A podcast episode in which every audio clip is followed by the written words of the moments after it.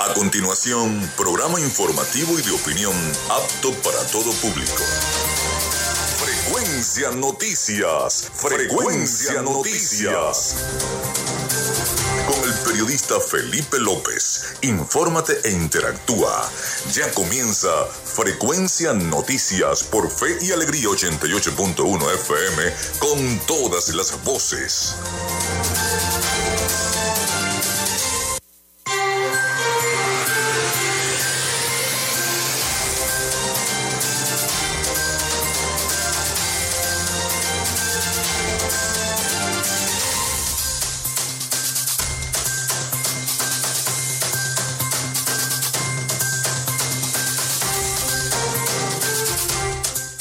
Muy buenos días. ¿Cómo están? ¿Cómo se sienten? Bienvenidos a Frecuencia Noticias. Les saluda Felipe López en mi certificado el 28108. Mi número del Colegio Nacional de Periodistas es el 10571. En la producción y community manager me acompaña la licenciada Joanna Barbosa, su CNP 16911. En la dirección de Radio Fe y Alegría, la licenciada Iranía Costa. En, los en la producción general, Winston León. En la, en, los, en la coordinación perdón, de servicios informativos, la licenciada Graciela Portillo. Nuestras redes sociales, arroba frecuencia noticias en Instagram y arroba frecuencia noti en Twitter. Mi cuenta personal, arroba Felipe López TV. También se pueden comunicar por la línea 0424-634-8306. Recuerden mm, su nombre y cédula de identidad solo WhatsApp y mensaje de texto. Llegamos también por las diferentes plataformas de streaming, el portal www.radiofeyalegrianoticias.com y también si desean pueden descargar la aplicación de la estación para sus teléfonos móvil o si están usando una tablet. Este espacio se emite en diferido como podcast en las plataformas iBox, Anchor, Spotify, Google Podcast, TuneIn y Amazon Music Podcast. También recordarles que Frecuencia Noticias es una presentación del mejor pan de Maracaibo en la panadería y charcutería San José.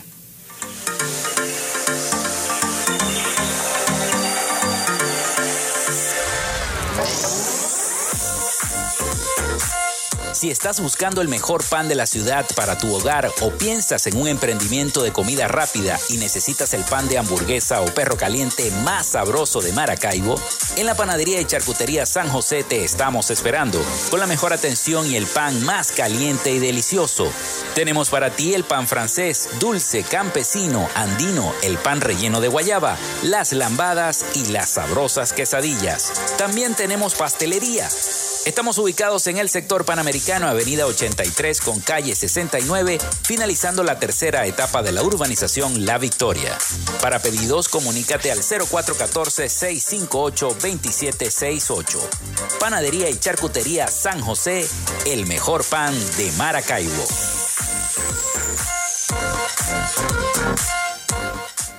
Y también lo hacemos en una presentación de Patricia Zulbarán, asesora inmobiliaria. ¿Necesitas comprar, vender o alquilar una casa, apartamento o un local comercial? Patricia Zulbarán te brinda la confianza y la mejor asesoría a la hora de tomar la mejor decisión. Contáctala en sus redes sociales arroba patirealtyc21 o a través del número 0414-657-8534 con el respaldo de una de las redes inmobiliarias más grandes del país. Patricia Zulbarán es la opción inteligente para que tu gestión de alquiler, compra o la venta de tu inmueble sea exitosa. Patricia Zulbarán, asesora inmobiliaria.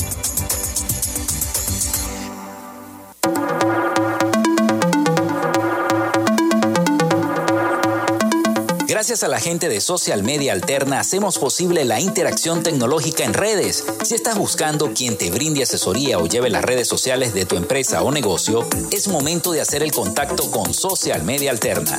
Diseño de logos profesionales, community manager, diseño y administración de páginas web, podcast y radio online.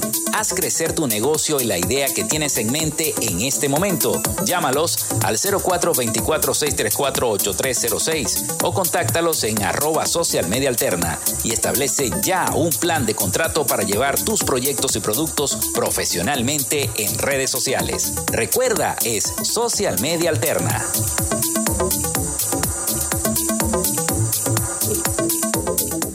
Y también en nombre de la Gobernación del Estado Zulia iniciamos el programa de el día de hoy.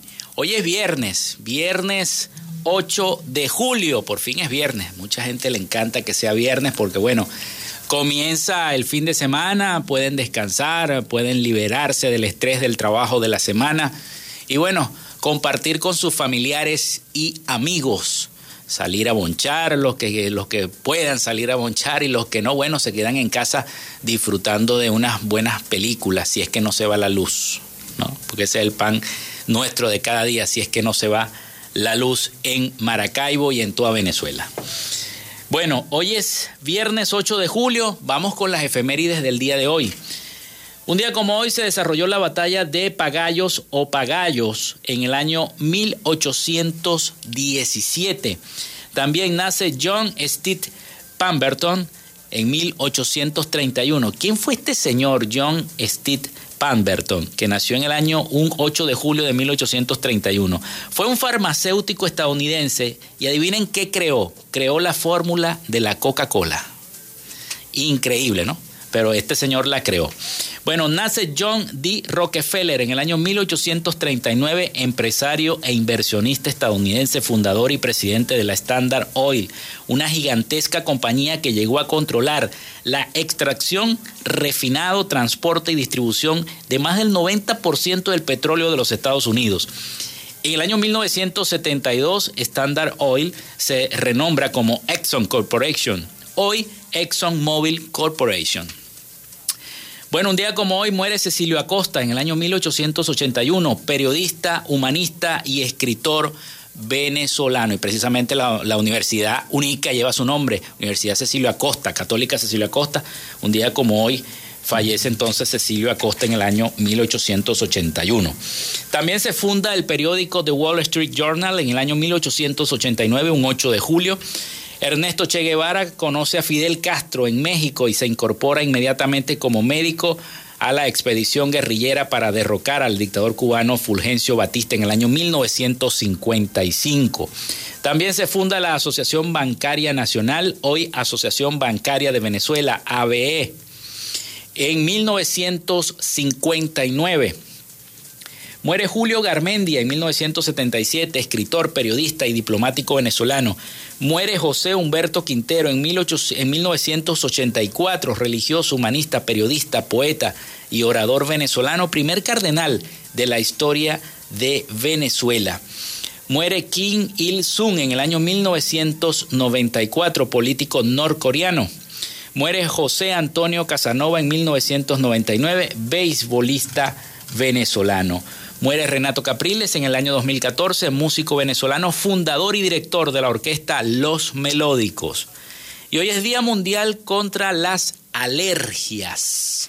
Este 8 de julio se fueron las efemérides del día de hoy, así que bueno, tenemos un programa bastante, bastante movido, muy informativo, porque vamos a estar, tenemos un reporte sobre la viruela del mono también, de esa enfermedad. Tenemos un reporte sobre lo que pasan los migrantes venezolanos al llegar a suelo estadounidense y cómo hacen. Hay algunos que viven en sus carros, ¿sabían ustedes eso? Que llegan a los Estados Unidos, atraviesan toda esa travesía para poder llegar allá a suelo norteamericano, pasan la frontera, el Río Grande, los que también se van por el desierto de, Arizona.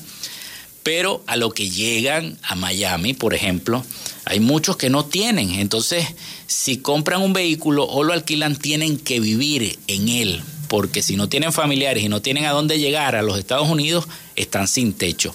Hay algunas fundaciones allá en Miami que tratan de incorporar a los venezolanos en, este tipo de, circunstancias, los incorporan a ver si les consiguen algún tipo de vivienda en alquiler, en renta, etcétera, etcétera, pero la situación no es tan fácil como la pintan. No, yo me voy al norte a buscar la vida. No, no es fácil. No es fácil migrar, tampoco es fácil estar acá en Venezuela. ninguna de las dos cosas es fácil. Y estaremos hablando de eso tendremos un reporte y por supuesto, también las noticias de Latinoamérica con nuestro colega periodista Rafael Gutiérrez Mejías, que como siempre está preparado desde Miami para brindarnos toda la información y trataremos las noticias locales también. Estaremos comentando las noticias locales. Pero bueno, vamos a comenzar. Y comenzamos porque Venezuela podrá retomar las exportaciones de gas que no habían sido permitidas por órdenes ejecutivas emitidas durante la administración del presidente Donald Trump. Por cierto, ayer estaba viendo en redes sociales, hablando de Donald Trump, que está preparando un avión. Ustedes se meten en las redes sociales de, Donald Trump y cuando veo que están como pintando un avión grandísimo, enorme, y le ponen eh, a lo largo del avión, en todo el cuerpo del avión le ponen Trump. O sea, el tipo como que se está preparando para la gran campaña, porque tiene en mente anunciar ser el candidato para las próximas elecciones de los Estados Unidos, aprovechando la baja aceptación que tiene Joe Biden en las encuestas de ese país. Y pareciera que así fuera, se fuera encaminando, pese a todos eh, los muros que tiene en contra el expresidente Donald Trump. Pero me llamó mucho la atención de que están pintando el avión, tremendo avión, oye, que tiene Donald Trump. Pero bueno, vamos con esta noticia del impacto de la licencia del gas OFAC, que Venezuela podrá retornar a estas exportaciones de gas que no habían sido permitidas por órdenes emitidas durante la administración del presidente Donald Trump. Vamos a escuchar entonces el siguiente informe de nuestros aliados informativos, La Voz de América. La autorización de la Oficina de Control de Activos Extranjeros del Departamento del Tesoro de Estados Unidos de extender una licencia que permitirá al gobierno de Venezuela importar gas licuado se traducirá en un impacto positivo especialmente para los ciudadanos que durante los últimos años han hecho frente a una importante escasez de gas doméstico. El economista y calificador de riesgo Leonardo Buniak añade que también tendrá importantes repercusiones sobre la expectativa de los agentes económicos. Quisiera que las cosas se encaminan hacia un potencial levantamiento de sanciones que pueda ir inclusive más allá de energético y puede incluir, por ejemplo, sanciones financieras que permitan una reestructuración, un refinanciamiento, es decir, una renegociación, por ejemplo, de la deuda pública venezolana y que eso pueda facilitar ya nuevamente que Venezuela pueda tener en el futuro acceso a los mercados financieros internacionales de deuda. Buniac precisa que Venezuela podrá comprar gas licuado a Estados Unidos a través de pagos directos, pero no mediante intercambio de petróleo. Y consultado por La Voz de América, el experto estima que la medida que se anuncia días después de la visita de una delegación de la Casa Blanca a Caracas pudiera guardar relación con los intentos de lograr que el gobierno venezolano regrese a las negociaciones con la oposición en México. Hacia un proceso de, reordenamiento, puede ser orden democrático, que satisfaga de alguna manera algunos requerimientos que siguen los Estados Unidos de Norteamérica. Esto no significa cambio de gobierno, esto no significa cambio político. En varias ocasiones, el gobierno del mandatario Nicolás Maduro ha atribuido la crisis que atraviesa el país a las sanciones implementadas por la comunidad internacional. Carolina Alcalde, Voz de América, Caracas.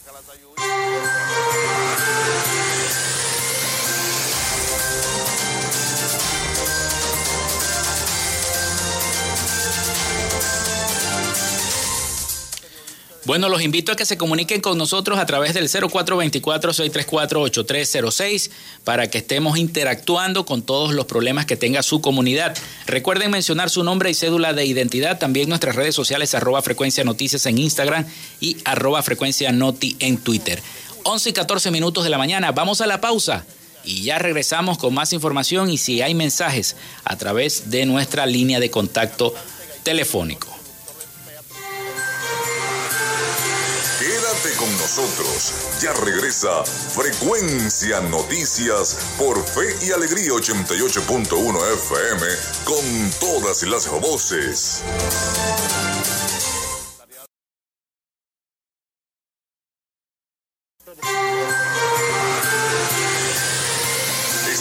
Sintonía de Frecuencia Noticias por Fe y Alegría 88.1 FM con todas las voces.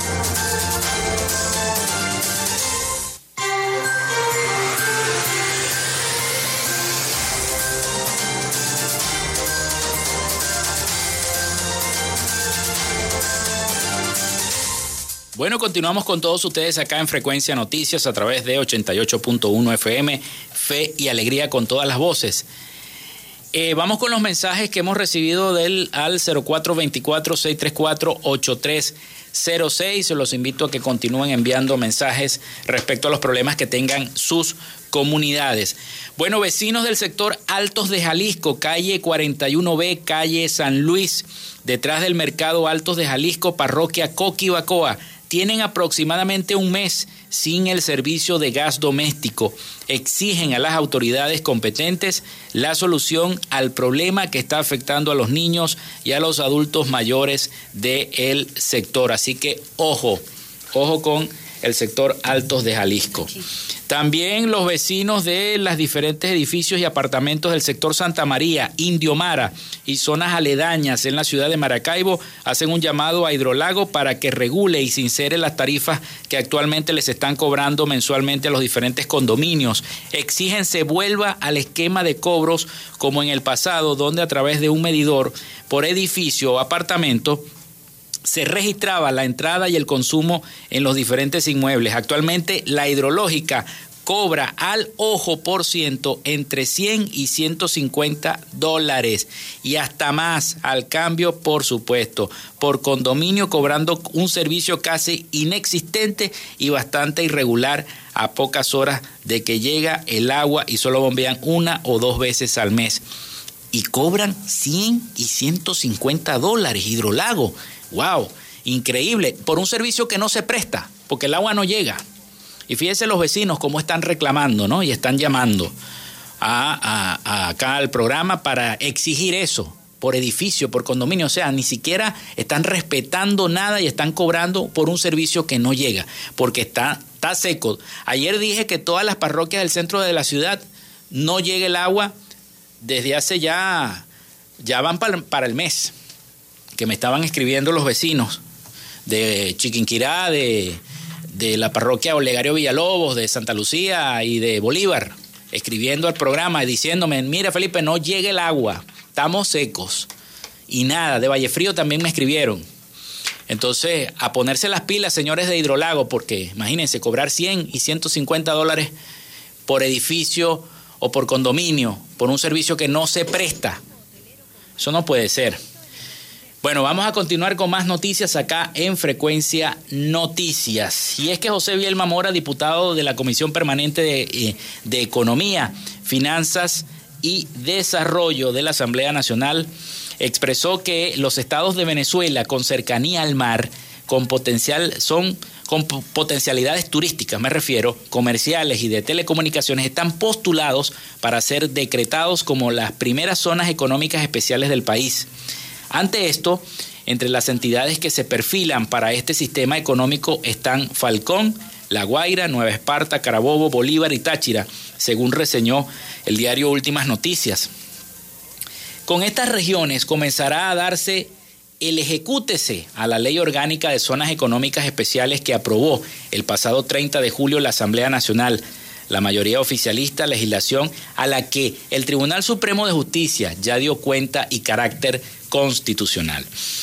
Un plan concreto sobre la postulación de algunas zonas establecidas en el país, en el país de acuerdo a su potencialidad con la cercanía al mar. Hay que evaluar los eh, sistemas multimodales de transporte. Otro elemento importante es el tema de las telecomunicaciones, que eso lo piden mucho, declaró Bielma Mora al referirse a este medio. Aclaró que dichos espacios, los cuales dependerán del Ejecutivo Nacional, además de atender al comercio nacional, deben incorporarse a las dinámicas del comercio internacional, que opera durante las 24 horas del día, dado la diferencia de usos horarios entre las naciones. Indicó que las zonas económicas especiales se requerirá talento de las distintas universidades con el objetivo de llenar la plaza laboral con miras al desarrollo. Eso es muy importante, que ofrezcan el trabajo Estamos en la búsqueda de un modelo diversificado, industrializado, que se fundamente en la productividad, en el esfuerzo del inversionista, en la competencia, en la eficiencia, en la eficacia, en la diversificación para sepultar definitivamente la dependencia que tenemos del petróleo, dijo Bielma Mora. Explicó que el ingreso que se genere estará en las arcas del Estado e irá a salarios potencialmente de protección social y de servicios públicos. Así que bueno, esperemos que sea así. El Estado estados costeros y turísticos serán zonas económicas especiales en Venezuela. Vamos con más información. Les tenemos por acá un reporte. Un reporte, bueno. Bueno, asisten a los inmigrantes venezolanos sin techo. Esto es algo muy importante que les hablé al principio del programa. Los elevados costos de los alquileres han generado una crisis sostenida de vivienda y esta realidad es aún más visible en grupos de inmigrantes que llegan a los Estados Unidos literalmente con las manos vacías, como es el caso de los venezolanos. Vamos a enfocarnos en los venezolanos porque es el tema que nos atañe a todos, que no, voy a inmigrar, voy a, emigrar hacia los Estados Unidos, me voy para allá, pero voy sin nada, voy con las manos vacías, voy como mochilero, por ejemplo, tengo un amigo que se fue así caminando de mochilero, se fue a Colombia y después de Colombia atravesó el Darién, que es peligrosísimo, llegó a Panamá y de Panamá, bueno, se fue caminando por toda Centroamérica hasta llegar hasta México y pasó la frontera, está en Estados Unidos ya hace ya dos años.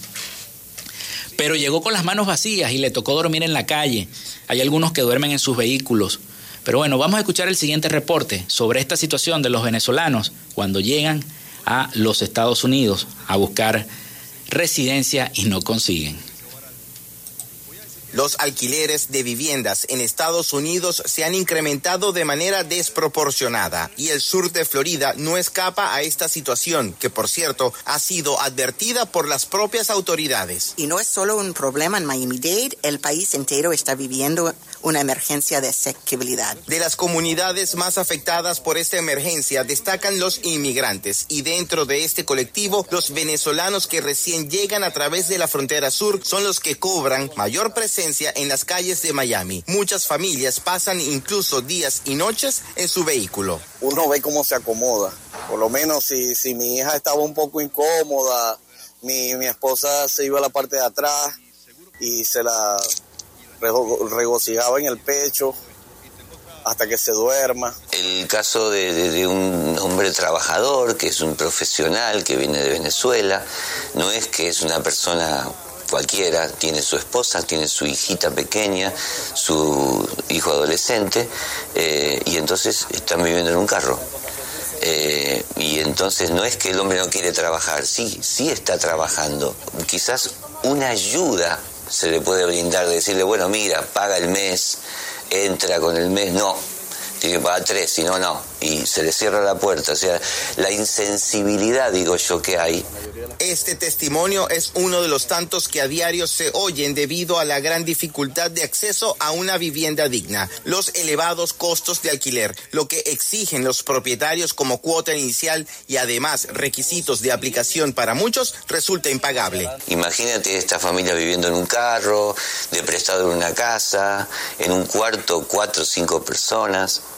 Es decir, es un caso, son casos graves. Pero como existe la carencia, también existe la caridad. El Centro Comunitario AFE ha reunido esfuerzos de voluntarios para apoyar a estos inmigrantes que no tienen dónde vivir. El apoyo primario consiste en ayudarlos a ubicar un espacio digno que les sirva de refugio temporal y a pesar de estar contentos con lo alcanzado, reconocen que no es suficiente tendríamos que ponernos la mano en el corazón, todos los mayamenses, y a ver qué más podemos hacer por esta cantidad de gente que necesita en este momento buenos samaritanos que puedan ayudar un poquito más a todos estos casos. La organización reúne alimentos que reciben como donación para entregarlo a familias que califican para estas ayudas. Y aunque lo hacen de manera voluntaria y con la mejor intención, este centro comunitario no deja de advertir a los inmigrantes que una cosa es lo que se espera encontrar y otra diferente, la realidad. Entonces tienes que saber y pensar muy bien eh, que Miami no es el paraíso. De acuerdo con un estudio del portal de bienes raíces Sumper, el sur de Florida ocupa el tercer lugar de alquileres de viviendas más elevados del país, luego de Nueva York y San Francisco. José Pernalete, Voz de América, Miami.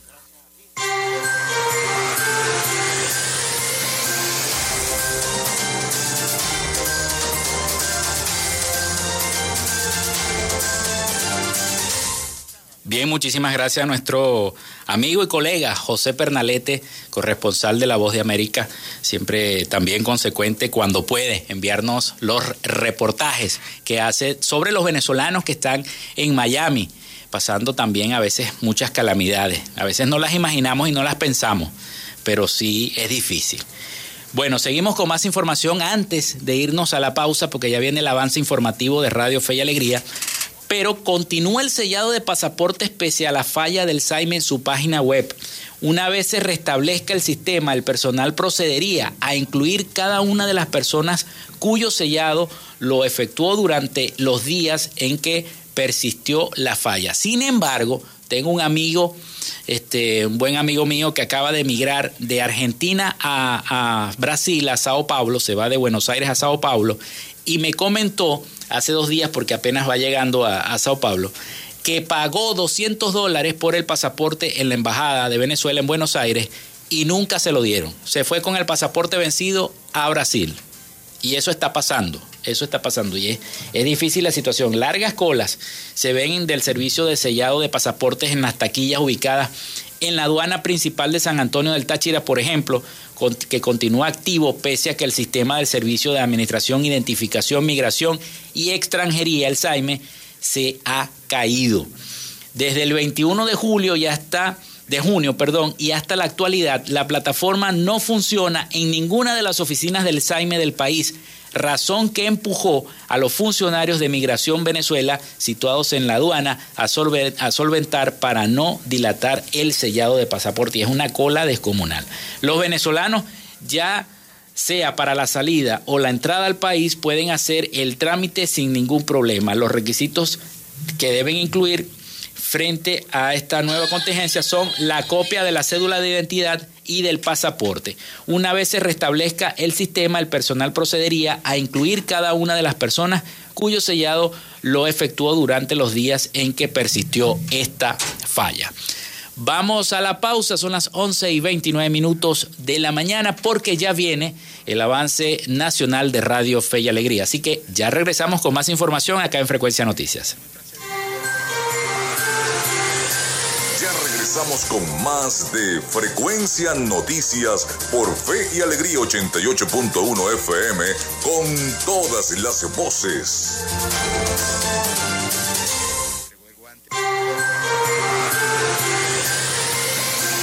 Escuchas Frecuencia Noticias por Fe y Alegría 88.1 FM con todas las voces.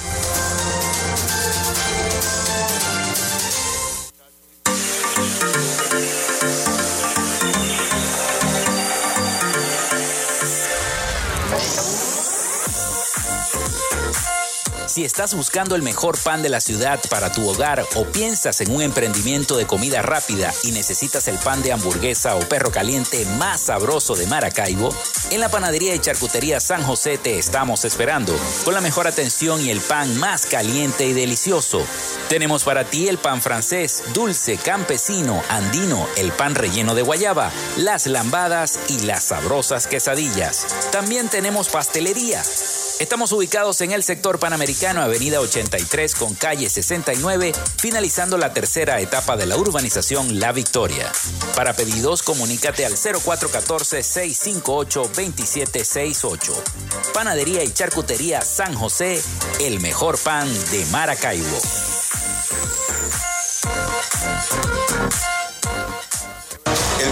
Saber y Emprender ha entregado 1.500 becas a jóvenes y adultos para su capacitación en varias especialidades. Es una propuesta novedosa de inserción social y laboral para lograr una certificación que reconoce la superación personal, estimulando el talento, los sueños de los emprendedores para la creación de empleos productivos. Gobernación del Sur. ¿Necesitas comprar, vender o alquilar una casa, apartamento o un local comercial? Patricia Zulbarán te brinda la confianza y la mejor asesoría a la hora de tomar la mejor decisión. Contáctala en sus redes sociales arroba patirealtyc21 o a través del número 0414-657-8534 con el respaldo de una de las redes inmobiliarias más grandes del país. Patricia Zulbarán es la opción inteligente para que tu gestión de alquiler, compra o la venta de tu inmueble sea exitosa. Patricia Zulbarán, asesora inmobiliaria.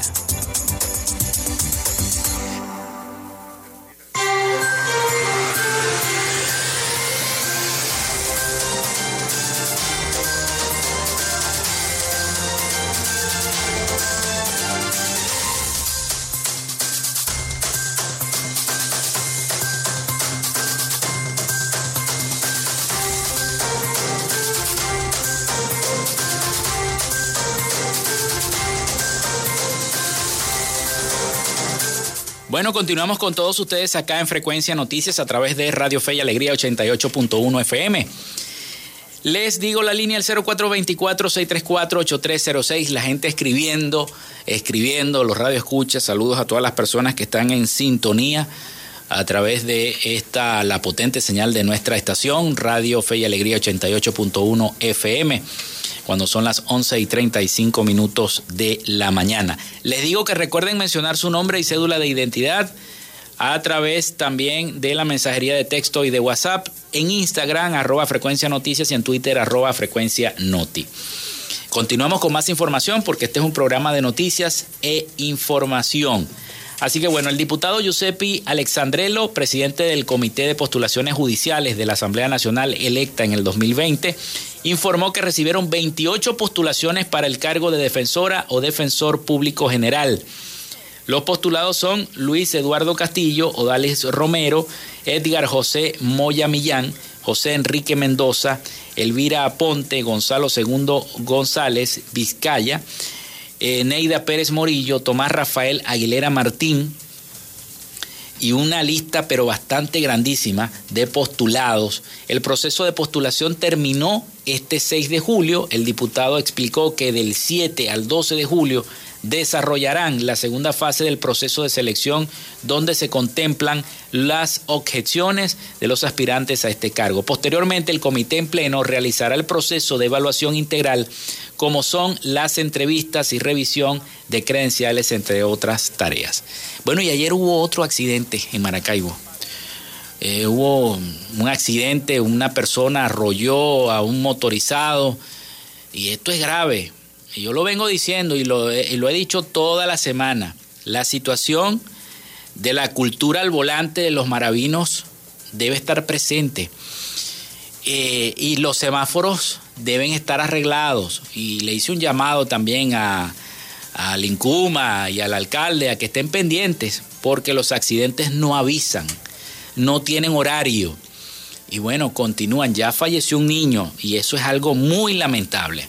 Así que el llamado nuevamente es a las autoridades competentes a hacer una campaña. Vamos a hacer una campaña, señor alcalde Rafael. Vamos a hacer una campaña de y, aquí este para de, para hacer eh, que cada uno de los conductores en Maracaibo tenga conciencia al volante, no se traguen la luz, manejen con precaución, no rápido, esto no es una cuestión de rápido y furioso.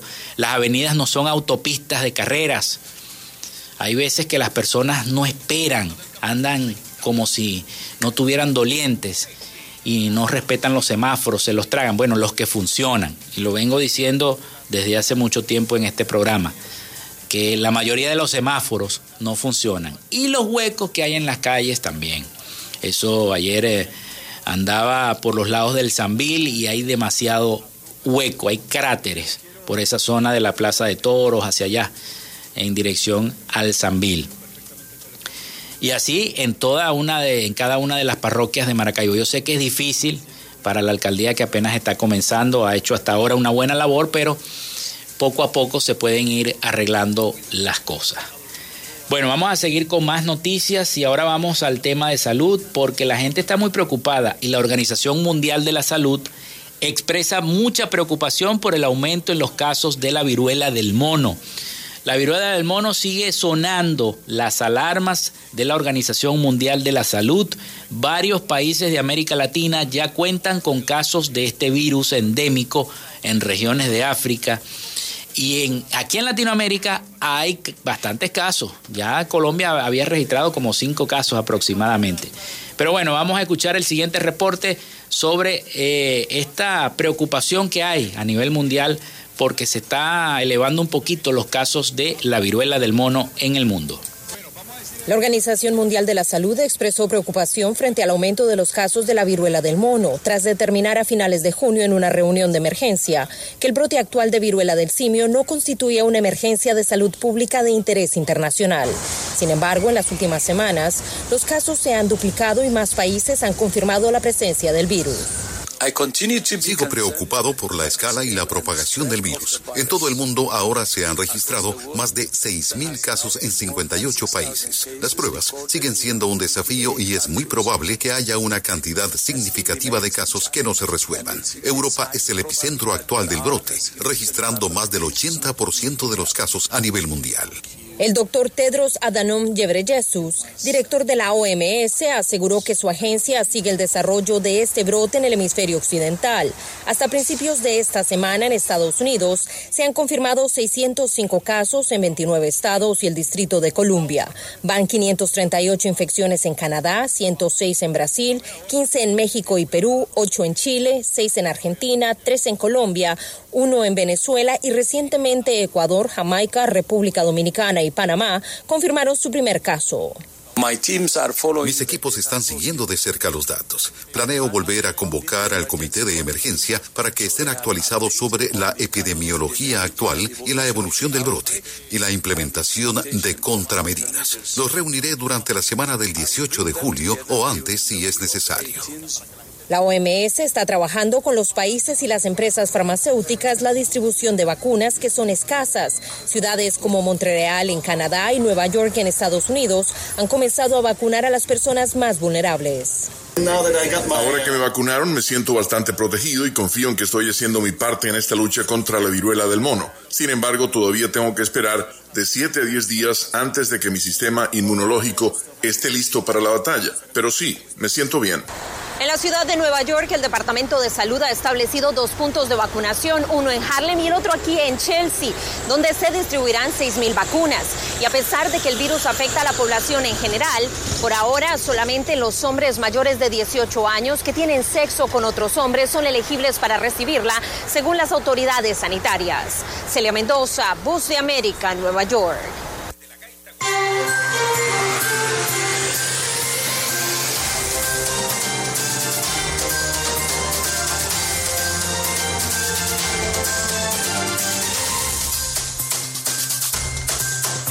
Bueno, hay que tener mucho cuidado entonces, empezar a cuidarse también.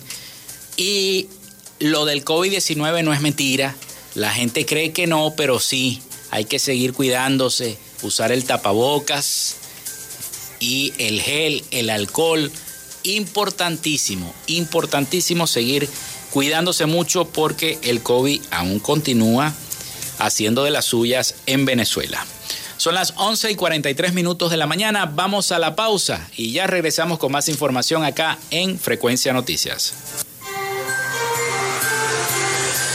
Ya regresamos con más de Frecuencia Noticias por Fe y Alegría 88.1 FM con todas las voces.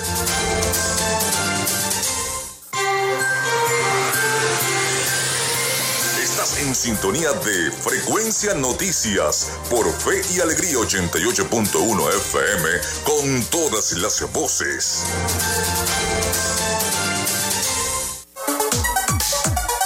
Vivimos momentos de cambio en la tecnología pero la radio sigue presente, llegando lejos como medio de comunicación masivo y de alta penetración en la sociedad y las masas. Es por ello que te invitamos a formar parte de ella publicitando tu producto, emprendimiento o negocio.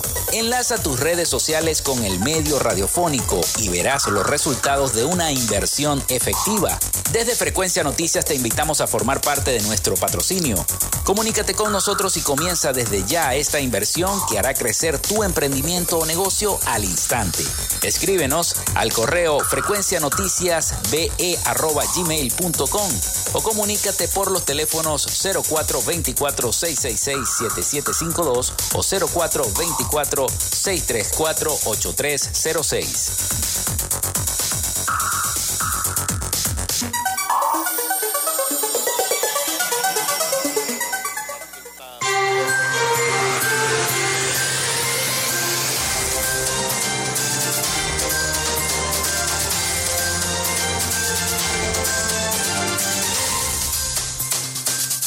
Continuamos con todos ustedes acá en Frecuencia Noticias en este último segmento de nuestro programa por el día de hoy, viernes 8 de julio.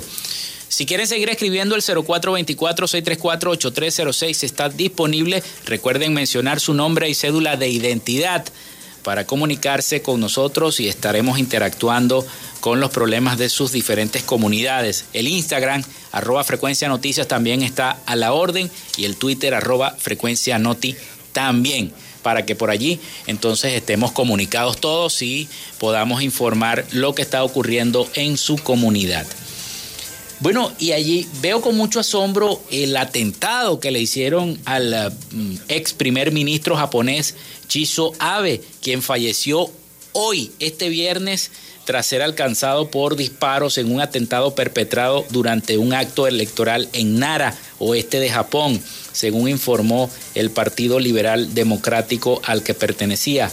Abe, de 67 años de edad, fue víctima de varios disparos mientras pronunciaba un discurso en la calle antes de los comicios parlamentarios que se celebran este domingo en Japón. Y su partido informó que su fallecimiento tras anunciar previamente los eh, médicos a cargo que se encontraba en parada cardiorrespiratoria.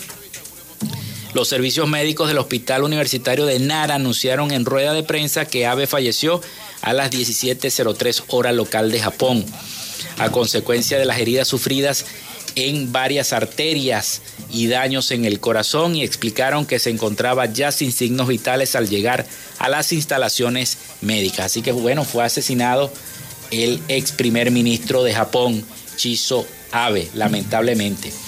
Es una situación muy rara en el mundo.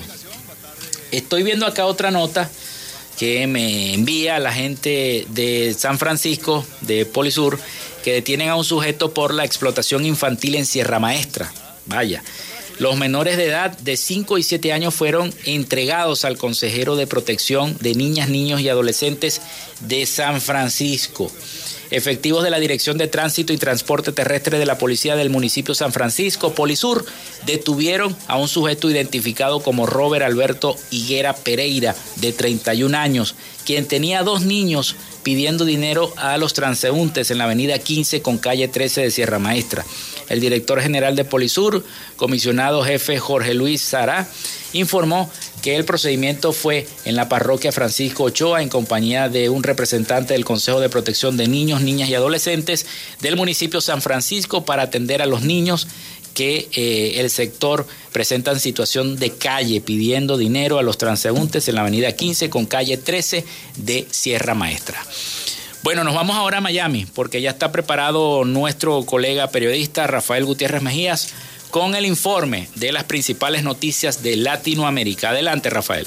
Noticias de Latinoamérica. Organizaciones de derechos humanos consideran improbable que vayan a producirse a corto plazo manifestaciones antigubernamentales en Cuba como la del 11 de julio del año pasado, dado que el Estado cubano ha incrementado sus herramientas de control social y físico desde entonces. Larissa Diverset, directora ejecutiva de la organización Cubalex, que está asilada en los Estados Unidos, habló en el marco de la presentación de un informe de Cubalex y Justicia 11J, en el cual se destaca que tras la protesta del 11 de julio se produjeron al menos 1.484 detenciones documentadas, de las que 1.297 han podido ser verificadas por medio de testimonios o de las fiscalías y de las cortes cubanas. Según el documento, hasta ahora un total de 701 personas de edad entre 12 y 68 años siguen detenidas en las cárceles cubanas por el 11 de julio. La activista dijo que muchos familiares de los detenidos durante las protestas pacíficas de hace un año, surgidas de forma espontánea debido a la crisis económica en la isla y a la respuesta oficial frente a la pandemia del COVID-19, ahora prefieren mantenerse en silencio tras ser hostigados por la fuerzas de seguridad cubanas.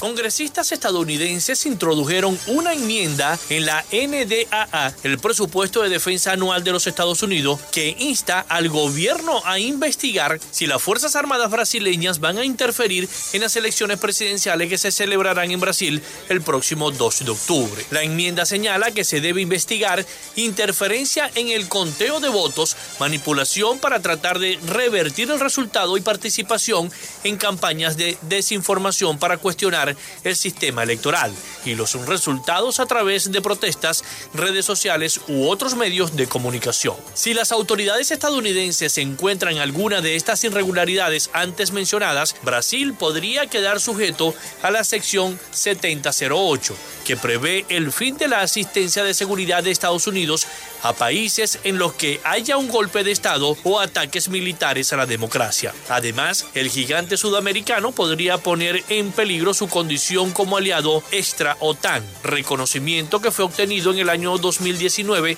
gracias a la gestión del entonces presidente Donald Trump. Las bandas criminales de Venezuela han adoptado estructuras organizacionales, sistemas logísticos e incluso estratégicos de imagen corporativa de la guerrilla colombiana, denunció la organización no gubernamental Fundaredes en un boletín difundido el día de ayer. La entidad indicó que la interacción entre grupos de delincuencia común y organizaciones paramilitares con presencia en zonas fronterizas han incidido en lo que denominan la mutación de la criminalidad y sus agentes en Venezuela. De acuerdo con el monitoreo de Fundarredes, con especial énfasis en los estados fronterizos Zulia, Táchira, Apure, Bolívar, Amazonas y Falcón, se registró un incremento en actividad delictiva y se identificaron por lo menos 22.500 personas que fueron parte de organizaciones armadas, entre las que destacan 18 megabandas. Igualmente, la ONG indicó la presencia de 28 grupos armados irregulares, que incluyen diversos frentes de las disidencias de la FARC y la guerrilla del Ejército de Liberación Nacional, ELN, así como organizaciones internacionales del narcotráfico como el Cartel de Sinaloa y los grupos aislados. El presidente de Ucrania, Volodymyr Zelensky, expresó a su homólogo de Paraguay, Mario Agdo Benítez, su interés de enviar un mensaje a los países del Mercado Común del Sur, Mercosur, durante la cumbre presidencial del próximo 21 de julio. Así lo dio a conocer el canciller paraguayo Julio César Arriola, quien indicó que el líder ucraniano conversó telefónicamente con el mandatario de Paraguay, cuyo país ocupa este semestre la presidencia pro tempore del Mercosur. El presidente Zelensky quiere dirigirse a los Estados miembros de Mercosur en ocasión de la cumbre que se llevará a cabo en Paraguay y bajo la presidencia paraguaya, declaró el ministro de Relaciones Exteriores en una comparecencia ante periodistas. Orriola explicó que Aldo Benítez prometió que consultaría con sus pares de Mercosur la propuesta del gobernante ucraniano, ya que las decisiones en el seno de ese mecanismo, conformado por Argentina, Brasil, Paraguay y Uruguay, se toman por consenso. Sobre el diálogo telefónico, el jefe de la diplomacia paraguaya detalló que Zelensky agradeció a Aldo Benítez el apoyo a su país en foros internacionales como las Naciones Unidas y las organizaciones de los Estados americanos, así como de forma bilateral. Hasta acá nuestro recorrido por Latinoamérica. Soy Rafael Gutiérrez. Noticias de Latinoamérica.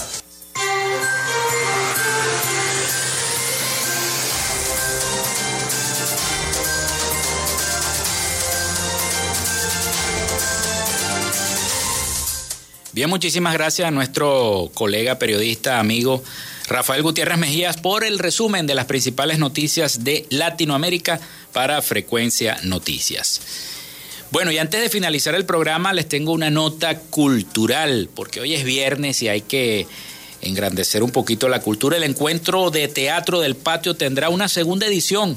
Los palafitos se convertirán en escenario. Luego del éxito del primer encuentro del Teatro del Patio realizado el pasado 28 de junio en Santa Lucía, la Secretaría de Cultura de la Gobernación del Zulia, a cargo de la socióloga Viviana Márquez y el fundateatrista presidida por el dramaturgo Henry Semprún, siguiendo y uniendo esfuerzos para fomentar el acercamiento de las comunidades con las artes escénicas, que me parece excelente. La Secretaría de Cultura este, dio a conocer los logros alcanzados durante la actividad teatral realizada en el Empedrado donde se presentaron al menos 10 obras de teatro breves de forma simultánea, logrando convocar un estimado de mil personas a razón de 100 espectadores en cada una de las salas habilitadas en los patios de las casas. Esta iniciativa forma parte de la gestión del gobierno regional para fortalecer los espacios culturales para la construcción de la ciudadanía y para la vida de la sociedad.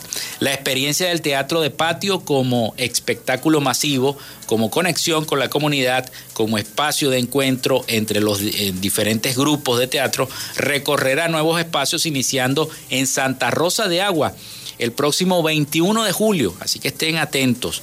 Destacadas agrupaciones teatrales del Zulia, las bellezas escénicas del lugar, la herencia cultural de los Añú presente en la cotidianidad, en la cotidianidad de Santa Rosa de Agua, una comunidad generosa con el visitante y dispuesta de disfrutar de mucho teatro que conjugará de manera perfecta en esta oportunidad. Las obras que se presentarán en ambientes palafíticos y áreas adyacentes a partir de las 7 y 30 de la noche son el tránsito de Felipe Pirela de Fundrama, bajo la dirección de Henry Semprún, Relato de Mujer de Teluz, bajo la dirección de Denny Fernández, Amigas de Teorema Producciones, bajo la dirección de Arnaldo Pirela, entre otras se van a estar presentando. Así que bueno, Vayan y asistan este 21 de julio a disfrutar de la cultura en el Zulia.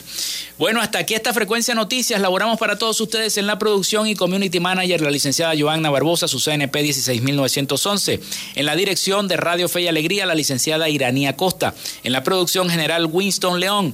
En la coordinación de los servicios informativos, la licenciada Graciela Portillo. Y en el control técnico y conducción, quien les habló, Felipe López, mi certificado el 28108, mi número del Colegio Nacional de Periodistas el 10571. Pasen todos un feliz, feliz fin de semana, ojalá descansen mucho para volver nuevamente a tener esas pilas recargadas para el próximo lunes, cuando volveremos a partir de las 11 de la noche de las 11 de, la, de la mañana, de la noche no, de la mañana, acá en Frecuencia Noticias. Hasta el lunes.